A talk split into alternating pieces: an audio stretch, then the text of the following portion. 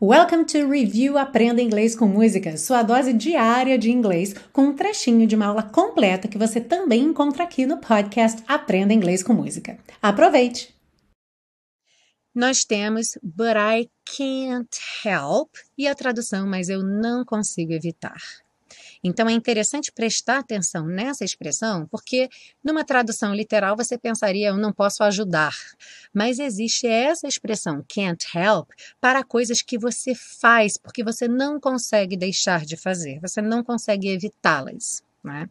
E essa expressão ela pode aparecer de duas maneiras, com o verbo que segue, né, que vem logo depois, ou com o ing, como na música I can't help falling in love with you, ou então com o but e o verbo na forma neutra, ou seja, sem ing. Então a música também poderia ter apresentado a versão I can't help but fall in love with you.